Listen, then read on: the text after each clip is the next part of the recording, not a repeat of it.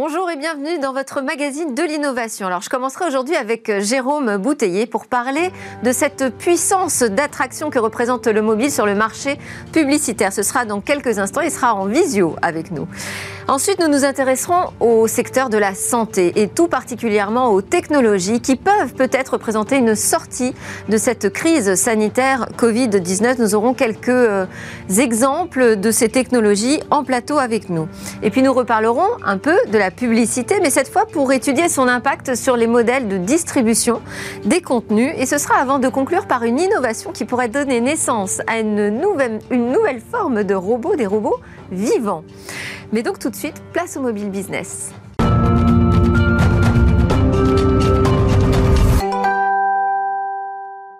C'est l'heure de notre séquence mobile business avec Jérôme Bouteiller, fondateur d'écranmobile.fr, qui nous parle cette semaine du secteur de la publicité avec la prise de pouvoir du mobile. Bonjour Jérôme. Bonjour Delphine. Alors oui, après une année 2020 euh, difficile, hein, marquée par la, pandémie de Covid-19 et un recul du PIB euh, évalué à près de, 8% hein, par l'INSEE, les professionnels du digital attendaient fébrilement les chiffres du marché euh, publicitaire et ils sont, il faut reconnaître, bien meilleurs que ce que l'on pouvait redouter. Selon l'Observatoire 2020 du marché de la publicité Internet réalisé par le syndicat des régies Internet et le cabinet Olivier, Oliver Wyman, le marché publicitaire digital a dépassé les 6 milliards d'euros en 2020, en croissance annuelle de plus de 3%, dont plus de 13% pour le second semestre 2020, alors que le premier semestre affichait de son côté un repli de près de 8%. Et qui sont les grands gagnants alors de ces chiffres? Alors dans le détail, euh, le search hein, sur euh, Google, Bing ou même euh, Amazon hein, reste le premier levier en croissance de 3% et représente avec 2,5 milliards d'euros plus de 42% du marché. Derrière le search, l'Observatoire pointe le succès des réseaux sociaux et des messageries en croissance de plus de 7% et qui pèse avec 1,5 milliard d'euros, plus de 26% euh, du marché de la publicité digitale en France. Le display, c'est-à-dire les bannières et les vidéos sur les sites médias, souffre par contre de la crise et recule pour sa part de 2% à 1,1 milliard d'euros, soit environ 19% du marché. Enfin, les autres leviers, affiliation, shopbot, emailing, affichent une croissance de 7% et pèsent 14% du marché avec 820 millions d'euros. Et alors, qu'en est-il du marché du mobile? Alors, selon les, calculs du cabinet Oliver Wyman, le mobile est encore minoritaire hein, dans le display puisqu'il ne représente avec 510 millions d'euros que 45% des investissements de ce segment. Par contre, le mobile représente 67% des investissements sur les moteurs de recherche, soit environ 1,7 milliard d'euros, et jusqu'à 94% des investissements dans les réseaux sociaux, soit 1,45 milliard d'euros. Est-ce que ça veut dire qu'on retrouve euh, la publicité mobile devant la publicité sur ordinateur? Oui, si on additionne le mobile display, le mobile search et le mobile social, on arrive à plus de 3,6 milliards d'euros, ce qui fait du mobile le premier écran digital devant l'ordinateur qui ne capte pour sa part que 40% des investissements publicitaires avec environ 2,4 milliards d'euros. Mais ce qui est marquant cette année, c'est que la publicité mobile dépasse également la publicité télé qui ne devrait pas euh, réaliser plus de 3 milliards d'euros de chiffre d'affaires cette année contre 3,6 milliards d'euros pour le mobile. Le mobile est donc non seulement le premier écran digital devant l'ordinateur, mais c'est devenu le premier écran tout court aussi devant le téléviseur. Et c'est une tendance qui pourrait se renforcer, ça? Oui, le mobile, c'est la télé des millennials hein, et ces derniers délaissent les, chaînes télé traditionnelles au profit de nouvelles plateformes hein, comme YouTube, Netflix, Twitch, euh, Snapchat et autres euh, TikTok. Euh, selon les projections de l'agence IPG Media Brands, la pub mobile devrait dépasser les 4 milliards d'euros en, 2020 en, en 2021 en France et peut-être même atteindre les 5 milliards d'euros dès l'année suivante, 2022, et représenter à elle seule plus du tiers hein, du marché des médias. Et au niveau mondial, la pub vidéo mobile, par exemple, devrait doubler dans les cinq prochaines années pour passer de 15 à 30 milliards d'euros. Et on estime que la totalité de la publicité mobile pourrait, elle, représenter jusqu'à 250 milliards de dollars à l'horizon 2022, au plus grand bénéfice euh, des géants américains ou chinois du mobile. Bon, on va passer aux autres news de ce secteur euh, du mobile que vous suivez euh, quotidiennement. Donc c'est bientôt la Saint-Valentin, bien évidemment, et ça fait aussi l'actu hein, sur le mobile. Oui, trois petites brèves rapides liées à la Saint-Valentin. La première, c'est une étude euh, ADOT hein, qui a été réalisée en janvier 2021 et qui nous dit que 60% des Français ont acheté un cadeau hein, pour euh, leur, euh, leur, partenaire à l'occasion de cette fête, mais pandémie oblige, il devrait être 37% à privilégier le click and collect pour réaliser leurs achats de Saint-Valentin, devant donc les achats en ligne à 34% ou les achats en magasin à seulement 29%. Et c'est Tinder qu'on retrouve en numéro 1 du dating?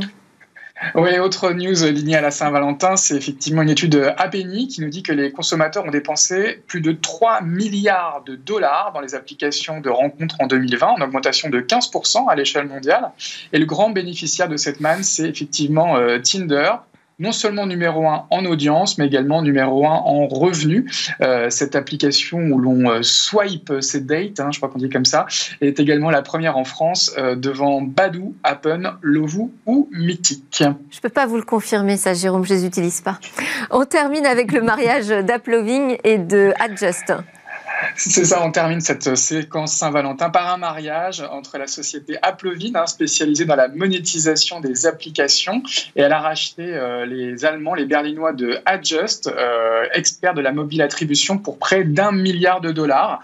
Euh, très présent dans l'univers du gaming avec l'édition de ses propres titres, hein, touche une audience de 1,5 milliard d'utilisateurs par mois, donc 420 millions chaque jour, et régulièrement présent, présent dans les meilleurs classements des réseaux publicitaires, juste derrière les GAFA comme Google ou Facebook. Merci beaucoup Jérôme Bouteiller, fondateur d'écranmobile.fr. Nous, c'est l'heure de notre talk sur euh, ces technologies qui peuvent sans doute nous aider à trouver une voie de sortie à cette crise sanitaire. Les technologies anti-Covid euh, font le show aujourd'hui dans Smart Tech. On se posera notamment la question si elles sont suffisamment mises en lumière et euh, peut-être euh, sont-elles un petit peu trop négligées dans les solutions de voie de sortie de cette crise sanitaire. On en parle en tout cas avec Franck Mouton, président de France Biotech, association indépendante qui fédère les entrepreneurs de l'innovation dans la santé et leurs partenaires experts. Et vous êtes également président de Terra Nexus, qui est une société biopharmaceutique qui développe des candidats médicaments pour le traitement des maladies du système nerveux central. Autour de la table avec nous, Alexis Perrol, directeur général d'Ose Immunotherapeutics, une biotech qui travaille sur la recherche et le développement en immunologie. Et puis nous avons en visio Frédéric Suan, PDG de Calimède Santé, un éditeur de logiciels médicaux en ligne centré sur l'amélioration de l'expérience du patient et du professionnel de santé. Alors bonjour à tous. Bonjour. Franck euh, Mouton, que, diriez-vous du niveau d'engagement des entreprises euh, françaises innovantes sur la santé en ce moment dans cette situation pandémique? Alors, dans la situation euh, de la crise sanitaire, on peut déjà se féliciter de l'engagement des entrepreneurs, puisqu'il y a une centaine de solutions qui sont en développement pour essayer de résoudre la crise sanitaire, que ce soit les vaccins, que ce soit les thérapeutiques, ce soit les, solutions diagnostiques et aussi toute la, toute la partie e-santé qui s'est fortement mobilisée, on l'a vu hein, avec la téléconsultation euh, en, pleine, en plein confinement où ça a explosé complètement. Euh, et donc on est passé sur cette révolution-là. Donc déjà, une centaine de solutions développées par des entreprises françaises. Qui sont euh, vraiment qu'on démarré au, moment, du début de la crise exactement, Covid-19. Au, moment de, au moment du début de la crise et en particulier pendant la période de confinement. Est-ce qu'on a des exemples Parce que vous avez cité un petit peu d'éléments de, différents bouts de la chaîne euh, euh, sanitaire. Est-ce que vous avez des exemples de mobilisation à nous citer peut-être Alors, bah, un peu plus concret? Il y a euh, Alexis qui est présent et qui est une figure emblématique du développement du vaccin. mais, donc voilà, sur les vaccins, je le laisserai, je le laisserai en parler. sur la thérapeutique, on a aujourd'hui un certain nombre de solutions. Donc il faut bien voir les choses aujourd'hui avec, une, avec le niveau d'incertitude qu'on a sur la gestion de cette crise sanitaire et son évolution. Euh, on voit effectivement que la lumière est portée euh, sur tous les vaccins qui sont euh, aujourd'hui disponibles pour, pour être proposés à la population. On voit aussi apparaître un certain nombre de variants du virus et où il y a un certain nombre d'incertitudes sur la couverture vaccinale. Et sur cette population générale, un certain nombre de personnes vont continuer à développer des signes à rentrer en réanimation et éventuellement avoir euh, des risques de morbidité ou de mortalité. Et donc les traitements aussi, l'arsenal thérapeutique, pour pouvoir prendre en charge de façon spécifique cette maladie, c'est impératif d'en disposer aujourd'hui. Euh, aujourd'hui, les traitements sont uniquement des traitements symptomatiques de la réanimation. On n'a pas de traitements qui sont spécifiques de la maladie. Et là, la France euh, est, particulièrement en ligne là-dessus très très bien placé dans l'environnement international avec une quinzaine d'entreprises. On pourrait en citer quelques-unes comme Abivax, Inotrem, on a également Fabentech, on a Xenotera avec des approches d'immunité passive et qui permettent dans le contexte de, de, l'infection où euh, vous avez une, inflammation très forte euh, des poumons au moment où euh, l'infection démarre. Vous pouvez ensuite, lorsque, cette inflammation prend un, tournant qui est trop grave, aller vers des formes extrêmement sévères de la maladie. Et là, ces traitements agissent sur cette réaction inflammatoire de façon très spécifique, liée justement à la réplication de ce virus. Et ces traitements-là, on, a aujourd'hui. Ils sont disponibles, ils sont utilisés aujourd'hui Alors, ils vont être disponibles. Ils, vont, ils sont en cours de développement. Vous savez très bien que développer un, médicament, euh, ça prend beaucoup de temps. Et on a été surpris parce que finalement, euh, les durées ont été euh, drôlement raccourcies, raccourcies et courtées. Il y, a, il y, a, eu beaucoup, effectivement, beaucoup d'efforts. Il faut donc saluer les entrepreneurs qui, là-dessus, ont trouvé tout moyen pour accélérer, évidemment en lien avec les autorités réglementaires. Mais là, quand on regarde ces entreprises, ce qu'elles annoncent, entre fin 2021 et courant 2022, c'est la disponibilité de ces traitements pour les patients. Et enfin, il y a le diagnostic aussi. Donc, beaucoup d'entreprises françaises se sont mobilisées et aujourd'hui, ce diagnostic, ces outils diagnostiques servent aussi à manager la vaccination. Je m'explique, c'est-à-dire que diagnostic, c'est-à-dire en amont? En amont, pour ceux qui, effectivement, comme on l'a vu, hein, tous les tests antigéniques mmh. qui étaient disponibles euh, partout, dans les pharmacies, etc. Aujourd'hui, il y a un certain nombre d'entreprises qui se mobilisent pour pouvoir tester euh, les gens qui ont reçu la première dose de vaccin pour essayer de voir s'ils ont une bonne réponse à ce vaccin et essayer de dire à quel moment il serait idéal de donner la deuxième dose. Donc vous voyez qu'on on est vraiment là-dessus. Et puis enfin, je parlais des solutions de e-santé aussi. Et là, donc ça a été une explosion. Il y a plus de 400 projets en France qui se sont mobilisés à tout niveau pour faire de la téléconsultation, du télésuivi, pour faire en sorte que les patients qui sont à risque qui sont atteints de maladies chroniques, par exemple, maladies pulmonaires, diabète, etc., cancer, que tous ces patients-là qui avaient un risque euh, d'être exposés au Covid et qui ne devaient pas, qui ne devaient pas euh, arrêter leur prise en charge thérapeutique de leur maladie, ces solutions de e-santé ont apporté un certain nombre de solutions sur le terrain. Aujourd'hui, on, estime qu'il y a près de 100 000 patients qui ont déjà bénéficié de ces solutions directes pour leur prise en charge. Bon, on voit que ça bouge. Euh, on va s'intéresser justement à la question du vaccin, Alexis Perrol.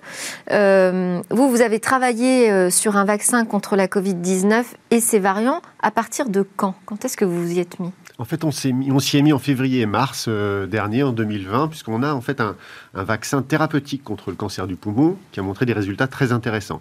Et on s'est dit, euh, cette technologie doit pouvoir être utilisée euh, contre la Covid-19 et contre ce virus en particulier en essayant de se, positionner, se disant on peut amener quelque chose de différencié par rapport à ce que font les grosses euh, pharma comme Pfizer, comme AstraZeneca, et en travaillant et en ciblant 11 protéines du virus, et donc pas seulement la fameuse protéine spike, qui est celle qui est, qui est ciblée par les premiers vaccins, parce qu'on on sait et on savait qu'un virus, ça mute, et donc il faut anticiper ces nombreux variants. Et donc c'est comme ça qu'en février-mars... Ce que vous dites, c'est qu'il y a un an déjà, les laboratoires se sont mis à travailler sur le vaccin, et vous, vous êtes dit, on va nous travailler directement sur le variant Enfin, les variants possibles Oui, on s'est dit, quand, vous avez une société comme la nôtre qui est très innovante, certes, mais qui n'a pas euh, la puissance de feu de, de Pfizer ou d'AstraZeneca, vous ne pouvez pas essayer de les prendre de vitesse. Euh, en disant on va être meilleur qu'eux sur le, sur le, ça va pas être possible. En revanche, vous pouvez faire quelque chose d'un petit peu différent et qui va être nécessaire et complémentaire. Et donc c'est exactement comme ça qu'on s'est mis à, travailler sur notre,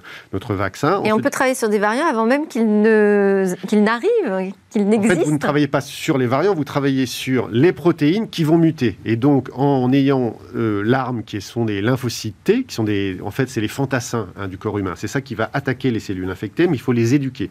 Et donc en se disant qu'on va leur apprendre à reconnaître 11 protéines du virus et pas seulement la protéine spike, et en particulier des protéines qui n'ont pas muté en fait depuis le SARS et depuis le MERS, donc en fait ce sont les mêmes depuis 17 ans qu'on retrouve dans ces coronavirus, eh bien on s'est dit on va avoir un, vaccin qui va pouvoir euh, être prêt pour les variants et pour les mutations. Il s'appelle comment alors votre vaccin? Il s'appelle Covepit. Covepit. Et euh, donc aujourd'hui, il est euh, déjà disponible? Non, on Il a eu les accréditations Pas encore. pas encore. On, a déposé une demande d'études cliniques auprès de l'Agence française du médicament. Donc on devrait avoir le retour de la NSM dans les semaines qui viennent et on démarrera une phase 1-2 à ce moment-là. De test De test. On va donner la parole à Frédéric Sian, donc PDG de Calimède Santé. Euh, vous, bonjour, votre actualité, c'est le lancement d'Easy Consent. Alors, vous travaillez, vous, donc sur une plateforme, j'ai essayé de l'expliquer un peu dans le lancement, mais qui est dédiée au consentement numérique euh, libre, éclairé, vous dites, des patients, c'est-à-dire qu'on va leur donner un maximum d'informations pour qu'ils soient bien euh, en accord avec l'acte médical qui va être pratiqué. vous estimez que c'est quelque chose de crucial aujourd'hui dans cette période justement de vaccination? Oui, tout à fait. Bonjour déjà.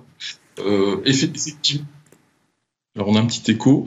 Euh, effectivement, je pense que ce qui est très important euh, aujourd'hui, c'est de bah, d'informer correctement les patients. On a vu que euh, les patients avaient besoin d'être rassurés euh, sur bah, l'ensemble des thérapeutiques, que ce soit les vaccins ou que ce soit effectivement euh, les thérapeutiques qui vont être mises à disposition pour lutter contre cette crise sanitaire majeure. Et donc nous, notre notre objectif, comme on le fait pour l'ensemble des actes de soins, c'est de de rassurer le patient, de de, permettre d'accélérer, par exemple, la vaccination euh, dans, ce cas-là, mais surtout de lui permettre de connaître l'ensemble des enjeux euh, quand il va donner donc son consentement pour un acte de soin. Donc euh, c'est évidemment sur le, les rapports bénéfices-risques, sur les suites, sur l'ensemble des enjeux. Mais alors, je, vais me faire un peu l'avocate du diable, parce que euh, là, on a plusieurs vaccins qui sont disponibles. Ça veut dire que vous devez récolter l'ensemble des informations. Est-ce qu'on ne va pas perdre du temps, de l'efficacité, si à chaque fois, il faut expliquer précisément comment fonctionne tel vaccin euh, avant de pouvoir passer à la vaccination massive euh, qui est très attendue en France?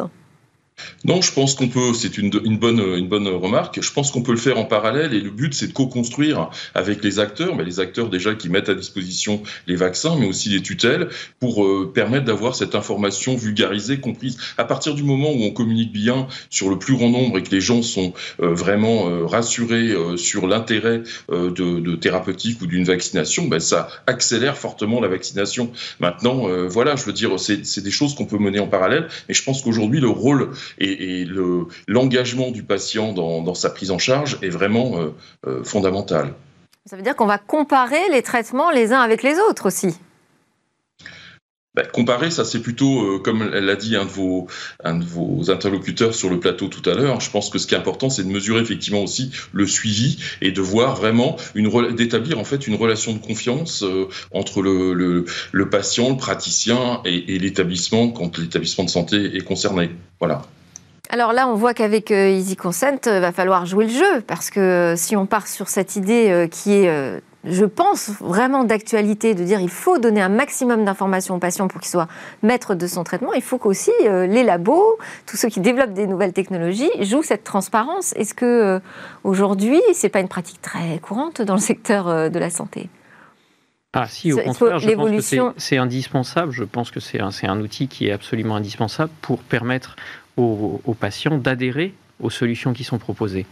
Et je dirais que quand vous voyez euh, la, diversité des, des Quand je dis que ce n'est pas une pratique très généralisée, on est plutôt dans le secret médical, il y a les sachants et les patients de l'autre côté. Non, parce que le, quand, quand, vous avez euh, la, documentation qui accompagne euh, la, la, solution, qu'elle soit vaccinale, qu'elle soit thérapeutique, présente, euh, un certain nombre d'éléments qui sont clés pour que le patient puisse prendre sa décision aussi de façon éclairée. Et là, euh, on est simplement en train de dire que c'est quelque chose qu'on met à disposition avec un outil.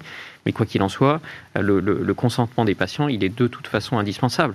Et non seulement le consentement, mais l'adhésion.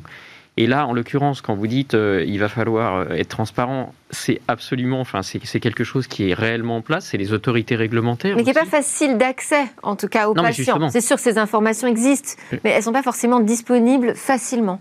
Tout à fait. Et en termes de, de, compétition, puisque c'est aussi, aussi, ça que vous avez mentionné, euh, quand vous regardez, ne serait-ce qu'en France, la diversité des approches technologiques qui sont proposées euh, chacune a son propre positionnement. Chacune pourra adresser euh, des sous-types de, pathologies, des, des, conditions de la maladie particulière. Donc euh, là-dessus, au contraire, ça va aussi permettre de mieux cibler les traitements par rapport aux problèmes biologiques qu'on rencontre. Et d'être davantage en confiance. Mais je ne crois pas non plus qu'il n'y aura pas une solution qui va fonctionner pour, pour l'ensemble de la population. Donc il faut au contraire permettre d'avoir accès à beaucoup plus d'informations, de pouvoir comparer, analyser, faire évoluer.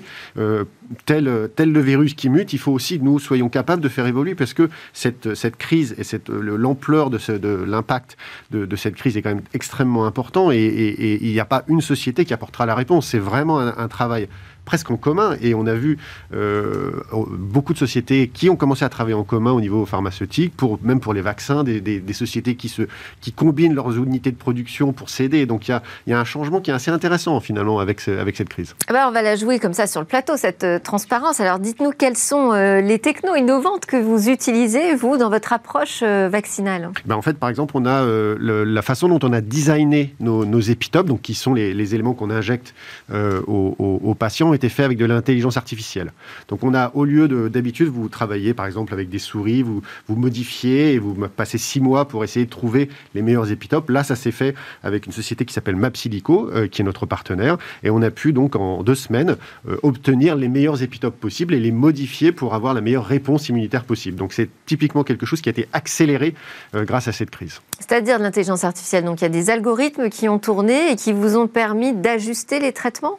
Vous avez simulé des variants aussi Non, on a, euh, non, on a, enfin, on fait ça aussi, euh, et on a, on a une, une, une, personne chez nous qui, qui passe euh, ses journées à, simuler les variants, à regarder si nos épitopes sont toujours bien ou pas impactés justement par ces variants. Donc comment ça fonctionne Donc on, travaille beaucoup, beaucoup avec de la bioinformatique pour pour nous aider, et ça, cette cette crise nous a poussé à accélérer là-dessus, accélérer nos investissements. On vient de faire un partenariat beaucoup plus important avec Mapsilico, cette fameuse société dont je vous parle, parce qu'on s'est rendu compte de l'intérêt et du fait que combiner notre savoir-faire biologique avec leur savoir-faire en intelligence artificielle allait pouvoir nous aider sur le vaccin, mais sur l'ensemble de notre portefeuille produit. Très intéressant. Euh, vous, vous êtes un interlocuteur privilégié des, pouvoirs publics hein, en représentant euh, France euh, Biotech. Quel type de collaboration existe en ce moment avec les pouvoirs publics français dans cette situation d'urgence? Alors, il y a une vraie prise de conscience aujourd'hui. elle n'est pas la plus rapide, on l'a vu hein, sur un certain nombre de sujets, mais quoi qu'il en soit, aujourd'hui, on a vraiment des rapports très étroits avec eux pour essayer de co-construire dans ces conditions, on l'a vu, hein, avec cette diversité-là, de savoir euh, comment ça va Il n'y a pas eu le réflexe technologique tout de suite, j'ai l'impression, enfin, dans la gestion de la crise non, bah, il y avait de toute façon euh, une urgence réelle euh, de terrain euh, à vacciner tout le monde. Et donc il fallait trouver la solution qui, qui, allait toucher le plus grand nombre. Mais on voit aujourd'hui que c'est pas forcément la fin de l'histoire mm. et qu'il y a besoin de cet arsenal. Et aujourd'hui, évidemment, les pouvoirs publics sont très attentifs à, ces sociétés.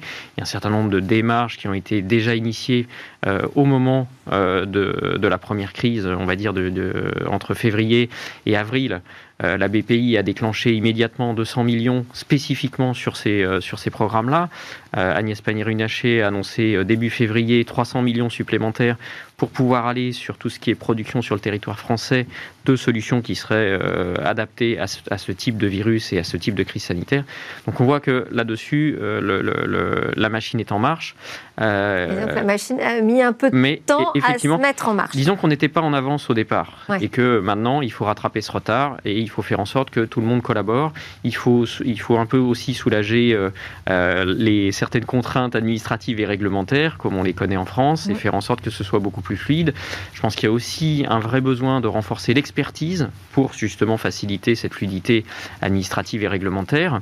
L'expertise du côté des pouvoirs publics. Du côté des pouvoirs publics.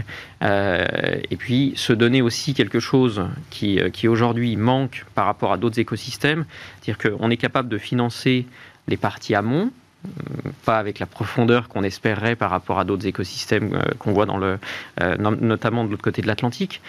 Mais ce qui nous manque, c'est surtout le financement à la fin. C'est-à-dire que vous avez vu, hein, il y a certains pays qui sont capables de s'engager pour acheter mm. des solutions.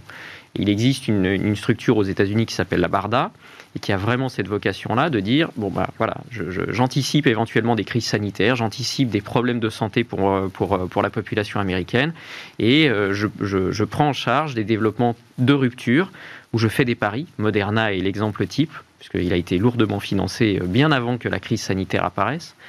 Et en même temps qu'il finance la partie de recherche qui permet de, disposer d'un arsenal technologique très large, il promet aussi l'achat à la fin, en disant, ben voilà, si la solution marche, si elle répond à la question... Un secteur de recherche et développement, c'est absolument crucial. C'est crucial. Mm. Et on voit que ça a beaucoup de mérite. Ça a beaucoup de mérite parce que ça fluidifie beaucoup les interactions et ça permet aux entreprises aussi de sécuriser des financements privés. Parce que quand vous allez voir des investisseurs, et nous, on est vraiment au, au cœur de cela, puisqu'on génère du chiffre d'affaires très très tardivement dans nos développements. Et donc, il faut rassurer nos investisseurs. Et, dans ce contexte-là, le seul aléa que les investisseurs prennent, le seul risque que les investisseurs prennent, c'est que la solution ne marche pas. Parce que si la solution marche, ils savent que de toute façon, il y aura un acheteur à la fin. Alors, Frédéric Sûr, je voulais vous faire réagir aussi là-dessus, sur le travail avec euh, les pouvoirs publics. Est-ce que certaines technologies sont peut-être un peu délaissées, ignorées ou méconnues? Je, je, pensais à Easy Consent, je crois que vous travaillez pour qu'elle fasse partie de l'application Tous Anti-Covid, par exemple. Oui, c'est effectivement, c'est toujours difficile, malgré qu'on ait été euh, élu, euh, enfin qu'on ait, qu'on ait, euh, je dirais, gagné le prix de l'application citoyenne dans les talents de la e-santé, donc organisé par l'ANS en décembre 2020. c'est toujours difficile parce qu'il y a des enjeux. effectivement, aujourd'hui, l'enjeu majeur, c'est la vaccination. L'enjeu majeur, comme l'ont dit vos interlocuteurs, c'est de trouver les thérapeutiques pour pouvoir sortir et de, cette crise liée au, au Covid-19. Mais euh, en attendant, nous, on essaye euh, justement de, donner le maximum d'informations vulgarisées au, possible pour les, pour les patients, de façon que les patients comprennent bien les enjeux et vers, euh, et vers là où on veut aller en termes de santé publique. Donc c'est vraiment, aujourd'hui, notre but, c'est vraiment de co-construire avec les acteurs, mais également avec les, avec les tutelles. Voilà. Et alors, qu'est-ce que ça donne, vos démarches pour faire partie de tous anti-Covid? bah, c'est compliqué pour le moment. Hein. C'est, euh, je veux dire, on a, on, sollicite les tutelles, mais bon, on n'a peut-être pas, euh, je dirais aujourd'hui la, la, reconnaissance là aussi parce qu'on a une, petite structure comme euh, peut, peut l'avoir Franck Mouton lorsqu'il parle au nom de France Biotech, par exemple. Mais donc voilà, donc on essaye petit à petit, je veux dire, avec des acteurs de terrain aussi, à, commencer à travailler bah, sur l'ensemble des contenus qu'on peut mettre à disposition des patients pour pour accélérer cette vaccination. Oui, parce que ça apporterait un véritable engagement euh, des citoyens sur, euh, sur cette campagne de vaccination et peut-être une sécurisation juridique également, non? Oui, tout à fait. C'est bah, le pendant. C'est-à-dire d'un côté, il y a l'information vulgarisée et la bonne connaissance euh, euh, des patients pour, euh, je dirais, un consentement sans équivoque. Et de l'autre côté, effectivement, la sécurisation juridique pour bah, l'ensemble des acteurs, je veux dire, qui favorisent donc cette, cette vaccination. Donc comme dans tout acte, finalement, de soins nécessitant un, un consentement éclairé. Voilà. Alexis Perrol, on arrive pratiquement à la fin de, cette émission. Euh, vous, vous avez bénéficié de financement pour pouvoir travailler euh, sur euh, ce vaccin de deuxième génération, c'est comme ça qu'on dit. COVEP IT, c'est ça? Covepit. Covepit, tout simplement. C'est ma déformation avec IT. qui sont vos investisseurs? Est-ce que ça a été compliqué de les convaincre? Alors, on a eu un financement particulier de la BPI, donc de près de 5 millions d'euros pour cette première étude de phase 1-2. Et c'est vrai qu'on a fait une levée de fonds de 18 millions au, mois de novembre dernier. Auprès de qui? Auprès d'investisseurs euh, anglo-saxons, en fait, eh euh, européens et anglo-saxons, mais aussi français. Bon. Euh, ce qui était important pour nous, c'était que c'était la première fois que des, des investisseurs américains, par exemple, entraient au capital de la société, ce qui est une forme de reconnaissance de l'intérêt de aux immunothérapeutiques au niveau français, européen et, et j'espère international bientôt. Donc ça, c'était important. Et c'est vrai que ce que disait Franck, c'est qu'il faut qu'on arrive à sécuriser notre métier. On, prend beaucoup de risques dans notre métier.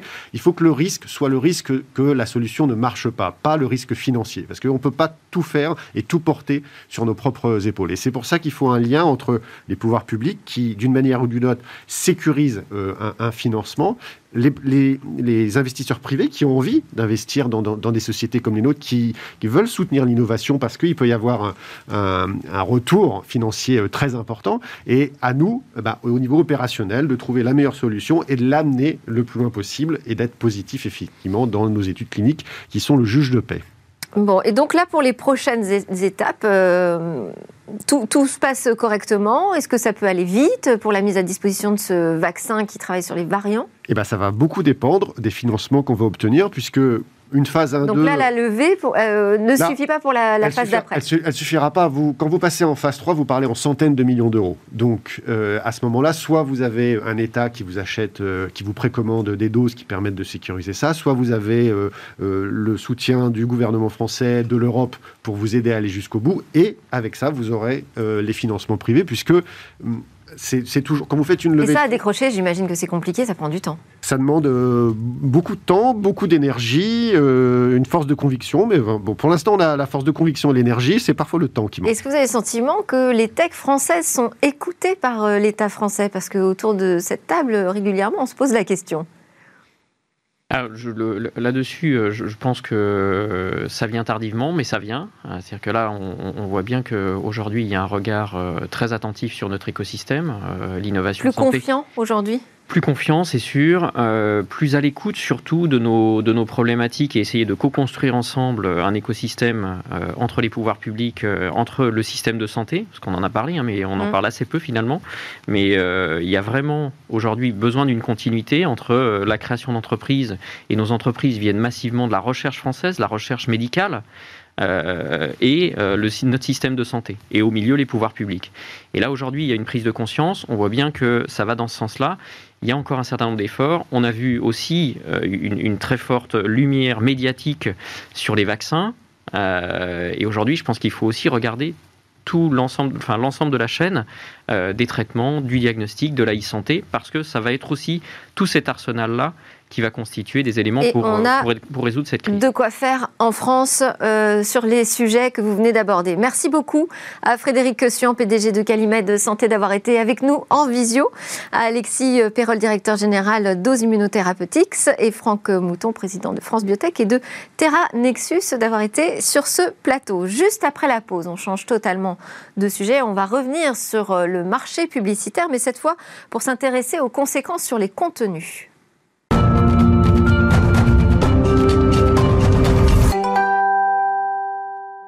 Nous sommes de retour sur le plateau de Smartech pour notre rendez-vous avec Alain Staron, PDG d'Amborella, et son regard sur les modèles de disruption. Alors, on va parler de la disruption euh, sur euh, les contenus. Qui va financer les contenus demain? Bonjour Alain. Bonjour Delphine.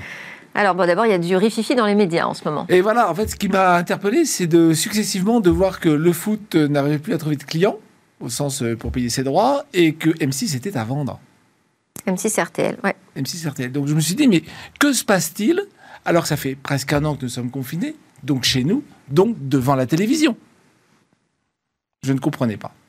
Euh, donc déjà, premièrement, est-ce que vraiment on est devant la télévision? La réponse est oui. Médiamétrie a montré que ça fait un an qu'on passe à peu près 20 minutes de plus tous les jours devant la télé. 20 minutes, c'est plus 10%. C'est quand même beaucoup. Donc si on passe plus de temps devant la télé, on va regarder plus de publicité. Or, le marché publicitaire se casse la figure. il se casse évidemment la figure dans le cinéma, moins 60%, mais même dans la télé, moins 15%. Et ça touche évidemment les secteurs de la distribution, un peu moins les secteurs de services, mais ça, ça touche quand même tous les services. Donc, comment se fait-il que je passe plus de temps dans la télé et que le marché publicitaire français est annoncé revenir à son niveau de 1998 ah oui, bonne question Alain. Bonne question. Que je vous pose. Merci Delphine. Et donc du coup, en regardant, j'ai commencé à creuser. Je dis en fait, euh, la baisse n'est pas la même pour tout le monde. Ça tombe bien, on est début février et les GAFA commencent à sortir leurs résultats trimestriels. Alphabet, plus 23% Q4 2020 sur Q4 2019, plus 23%. Facebook, plus 33%. Euh, LinkedIn, plus 28%. 3% et Twitter plus 28%. Tout ça, donc ils ont fait plus un quart en et tout ça, c'est pas de la télé. Et Amazon, oublié ça, plus 67%. Et évidemment, c'est pas de la télé. Alors, pourquoi est-ce que ça marche très bien pour certains et pas bien pour d'autres? Ben, Il faut s'intéresser aux mécanismes sous-jacents à la publicité. La publicité à la télévision, c'est vous voyez un message, vous le mémorisez, puis après vous transformez ça en acte d'achat. Quand vous sortez plus, pour le transformer en acte d'achat, c'est rester chez vous sur Internet. C'est donc cliquer.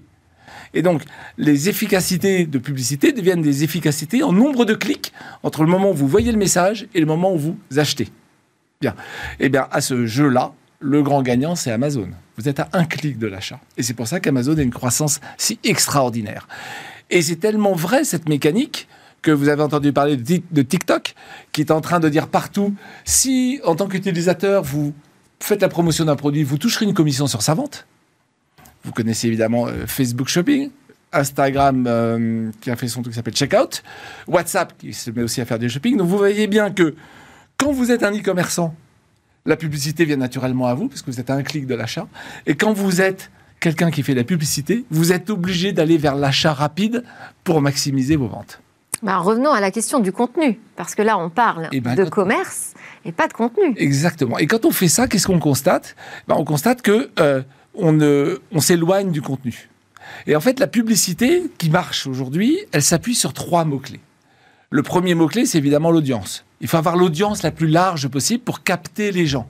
Et ben, l'audience la plus large possible, c'est pas forcément juste sur son contenu. Regardez tous les sites affiliés à Facebook, regardez tous les sites affiliés à Google. Et je voulais prendre un billet de train ce matin. Hum. Et regardez que même, je ne sais pas si on arrive à le voir comme ça, voilà, même la SNCF dit qu'elle peut aller surveiller ce que vous faites sur d'autres sites. Mm. SNCF. SNCF, combien de gens achètent des billets de train Moi, tous moi, les j'ai juste envie de dire, il est temps que la SNCF euh, adopte les pratiques euh, que tout le monde euh, chez les GAFAM a veut dire- adopté depuis des années. hein. Et donc ça veut dire que quand vous faites de la pub, vous vous éloignez de votre contenu. Il faut être multi-contenu. Point numéro un. Point numéro deux, il faut être capable d'aller comprendre ce que font les gens chez vous. Et pour le comprendre, il ben, faut les étudier, il faut mettre des cookies et des, des choses comme ça. Et là, c'est là que le bas commence à blesser quand même, puisque d'une part, euh, maintenant, il faisait des grands freins pour accepter les cookies. Du coup, euh, Google se dit, je vais plus donner des cookies par personne. Je vais faire des agrégats, ils appellent ça des flocks. Et donc, ils vont vendre à des annonceurs, non pas des gens, mais des tribus de gens. Mhm. Euh, Apple a dit qu'il allait arrêter, là, au milieu d'année, son ID for Advertiser. Facebook a même fait un warning dans ses résultats en disant l'année prochaine, merci Apple, je ne sais pas comment je vais réussir à, à vendre mes choses. Donc, il y a une difficulté autour de comment je vais faire pour connaître les gens. Euh, et la, question qui se pose enfin, c'est puisque je, je, m'éloigne de mon contenu pour vendre, comment je fais pour vendre mon contenu? En fait, on se rend compte que finalement, le contenu, si vous êtes très contenu, il vaut mieux le vendre par abonnement. Donc vous avez deux montées qui se font en parallèle, des plateformes qui s'éloignent du contenu pour faire de la pub et des plateformes qui agrègent du contenu pour faire de l'abonnement. C'est Netflix avec ses 200 millions d'utilisateurs et Disney+, 85 aujourd'hui, qui en annonce 380 dans Difficile l'abonnement pour les médias. hein. Voilà. Ouais. Et quand même, quand vous faites du contenu, il vous faut agréger un certain nombre de contenus, et pas seulement les vôtres. Netflix a commencé sans contenu. Maintenant, ils investissent. Donc, vous voyez bien qu'il n'y a plus de solution pour un producteur pur jus, je dirais, aujourd'hui. Et si je alors peux me permettre pour conclure, Demain, demain, demain, aujourd'hui, on est dans un monde organisé par des plateformes. Et donc, vous savez, soit vous êtes un, un organisateur d'audience, et puis tant pis pour le contenu. Je- J'étais chez TF1 quand on a vu Google arriver, et à l'époque, chez TF1, on se disait, quand on investit tant en, en news, on est indétournable, incont- un, incontourna- indétrônable. indétrônable ou incontournable sur l'audience. Et Google a montré le contraire. Investi zéro et est devenu le patron de l'audience. Donc, euh, aujourd'hui, il n'y a, pas- de solution. Mais Next Step, c'est quoi? C'est que dans un monde organisé plateforme, effectivement, il faut aller voir une plateforme. Est-ce que le monde va rester organisé plateforme longtemps? Si vous prenez des, choses comme la blockchain, des choses comme l'intelligence artificielle distribuée, vous avez deux vecteurs qui fait que nous allons dans un monde des sains. Et ça, ça veut dire quoi? Ça veut dire que les contenus Comme seront... les essaims d'abeilles. Exactement. Les contenus seront autonomes, chacun une abeille, et seront organisés pour que tout le monde puisse en profiter. Ça préfigure probablement la fin des plateformes et un renouveau possible pour le contenu. Mais ça veut dire quoi? Ça veut dire que si vous êtes dans le contenu, pensez le prochain paradigme et ne vous accrochez pas au paradigme d'aujourd'hui. Voilà pour le regard euh, disruptif d'Alain Staron euh, sur euh, tous ceux qui souhaitent distribuer des contenus. Merci beaucoup Alain Staron, PDG d'Amborella. À suivre la découverte d'une innovation, d'une nouvelle forme de vie, tout simplement. On va créer une nouvelle forme de vie.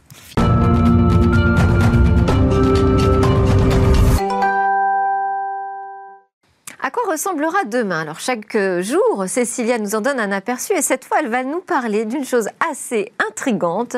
Peut-être euh, va-t-il naître une nouvelle forme de vie, une forme de vie robotique? Bonjour Cécilia. Bonjour C'est Delphine. bien de ça dont il s'agit. Ben oui, c'est ce que je vous présente aujourd'hui, une nouvelle forme de vie. En fait, je vous présente euh, Xenobot. Ce n'est ni un robot, ni une espèce animale connue. En fait, c'est un organisme à la fois vivant et programmable. C'est le premier robot construit, fabriqué à partir de cellules vivantes. Et c'est lui qu'on voit euh, à l'image. Oui, c'est lui qu'on voit à l'image. Alors comment a-t-on réussi à créer cette créature? Il a été conçu euh, biologiquement, mais par ordinateur dans un laboratoire aux États-Unis. Pour le façonner, les scientifiques ont utilisé eh bien, le super ordinateur Deep Green de l'université du Vermont. Euh, ils ont d'abord mis au point un algorithme dit évolutionniste, c'est-à-dire inspiré bien sûr de la théorie de l'évolution. En fait, euh, il permet de simuler des milliers de modèles candidats à une nouvelle forme de vie, tout simplement, euh, avec pour contrainte bien sûr de respecter les règles biophysiques euh, de la cellule d'une grenouille. D'une grenouille. Pourquoi une grenouille Parce qu'on a choisi la grenouille. Les chercheurs, hein, précisément, ont utilisé les cellules souches d'une grenouille, de la Xenopus laevis, précisément, vous le voyez à l'image, euh, qui donnera d'ailleurs son nom au Xenobot. Pendant des mois, ce programme informatique, il a assemblé comme ça euh, numériquement des centaines de cellules de grenouilles euh, pour créer une multitude de corps formés différemment, le tout grâce à l'intelligence artificielle, évidemment, avec ce super ordinateur. le but, c'est de modéliser l'organisme le plus efficace pour réaliser euh, une tâche demandée. Alors avec plus d'une centaine de tentatives, les modèles les plus aboutis euh, finalement ont été envoyés aux biologistes. Et donc là, c'est fini pour la partie modélisation. Et donc vient la création. La création, exactement, de cette nouvelle forme de vie. Euh, donc c'est un microchirurgien qui les a façonnés euh, au millimètre en se servant de pinces microscopiques et d'électrodes pour obtenir la forme que la programmation par ordinateur avait définie euh, euh, précédemment. Résultat, Xenobot ne mesure que en dessous d'un millimètre. Et alors, de, quelles sont ses facultés? Il est doué de quoi ce robot de moins d'un millimètre? Bah Pour l'instant, il sait marcher, il sait nager, euh, il sait euh, déplacer des objets, euh, il peut aussi travailler en équipe. On imagine plein de xénobots comme ça. Par contre, il est incapable de se reproduire avec d'autres xénobots, mais il peut avoir une durée de vie de plusieurs semaines et surtout, il peut se régénérer. Si jamais il est coupé, endommagé, il peut se régénérer. Et ils sont prévus pour quel type d'usage? Alors particulièrement adaptés pour euh, euh, l'administration de médicaments dans le corps humain, donc, euh, parce qu'il possède la capacité de pouvoir survivre sans nutriments supplémentaires pendant plusieurs semaines. Donc c'est pour ça qu'on les destine à cette application. on avait d'ailleurs fait plusieurs tests avec des trous à l'intérieur du Xenobot pour qu'il puisse transporter des molécules à l'intérieur du corps pour éviter euh, une opération ou un traitement lourd au patient. On pourra mettre la molécule désignée à l'intérieur du xénobot et l'envoyer dans les artères euh, pour aller soigner le patient depuis l'intérieur. Euh, mais au-delà du corps humain, ces robots vivants, ils pourraient servir aussi eh à détecter des matériaux radioactifs ou alors à nettoyer les océans du microplastique qui y règne. Ah oui, ça c'est une bonne idée. Euh, est-ce qu'il y a un débat éthique? Parce qu'on parle quand même de euh, robots vivants avec des cellules vivantes Bah oui, il y en a un. Euh, outre le débat général de la création d'une forme de vie, euh, ici, il y a deux raisons qui inquiètent un petit peu la communauté scientifique. D'abord, c'est que euh, on a de l'intelligence artificielle à l'origine de tout ça. Donc, si on peut donner des outils à une intelligence artificielle pour créer une forme de vie, un robot vivant, euh, cette intelligence artificielle, elle aura les outils pour créer la même forme de vie, mais d'une façon malveillante. Il suffit que l'intelligence artificielle soit elle-même malveillante, ou alors que le chercheur derrière euh, ait de mauvaises intentions. Et à ce sujet, c'est le deuxième point qui nous inquiète aussi, c'est que cette euh, recherche, elle est, ces travaux sont subventionnés partiellement et eh bien, euh, par la fédération qui supervise le développement de technologies à usage militaire. Ah. Voilà. Donc ça, c'est la chose qui nous, nous, intrigue aussi. Ça arrive souvent, c'est vrai, que des technologies soient développées d'abord par l'usage militaire, mais compte tenu de l'enjeu éthique de ces travaux, on, peut s'inquiéter un petit peu pour la suite des événements. Effectivement, parce que de toute façon, toute technologie pose des questions éthiques. Hein, euh, tout dépend de l'usage qu'on veut en faire. Alors, euh, la source d'inquiétude vient effectivement du fait que euh, ça naisse dans les coursives de, de l'usage de défense. Bon, on suivra ça de près ensemble, Cécilia. J'imagine que vous n'avez pas de date de sortie de ce type de robot. Non, on n'en est, pas du tout là. Non, on en est aux recherches et de toute façon, il faudrait que que beaucoup de, barrières soient levées pour qu'on puisse euh, utiliser euh, ce type de produit. Merci beaucoup de nous tenir au courant euh, très en amont de toutes ces innovations qui se préparent pour demain. Cécilia Sévry, c'est l'heure du lab que vous allez présenter. C'est le rendez-vous des startups du numérique.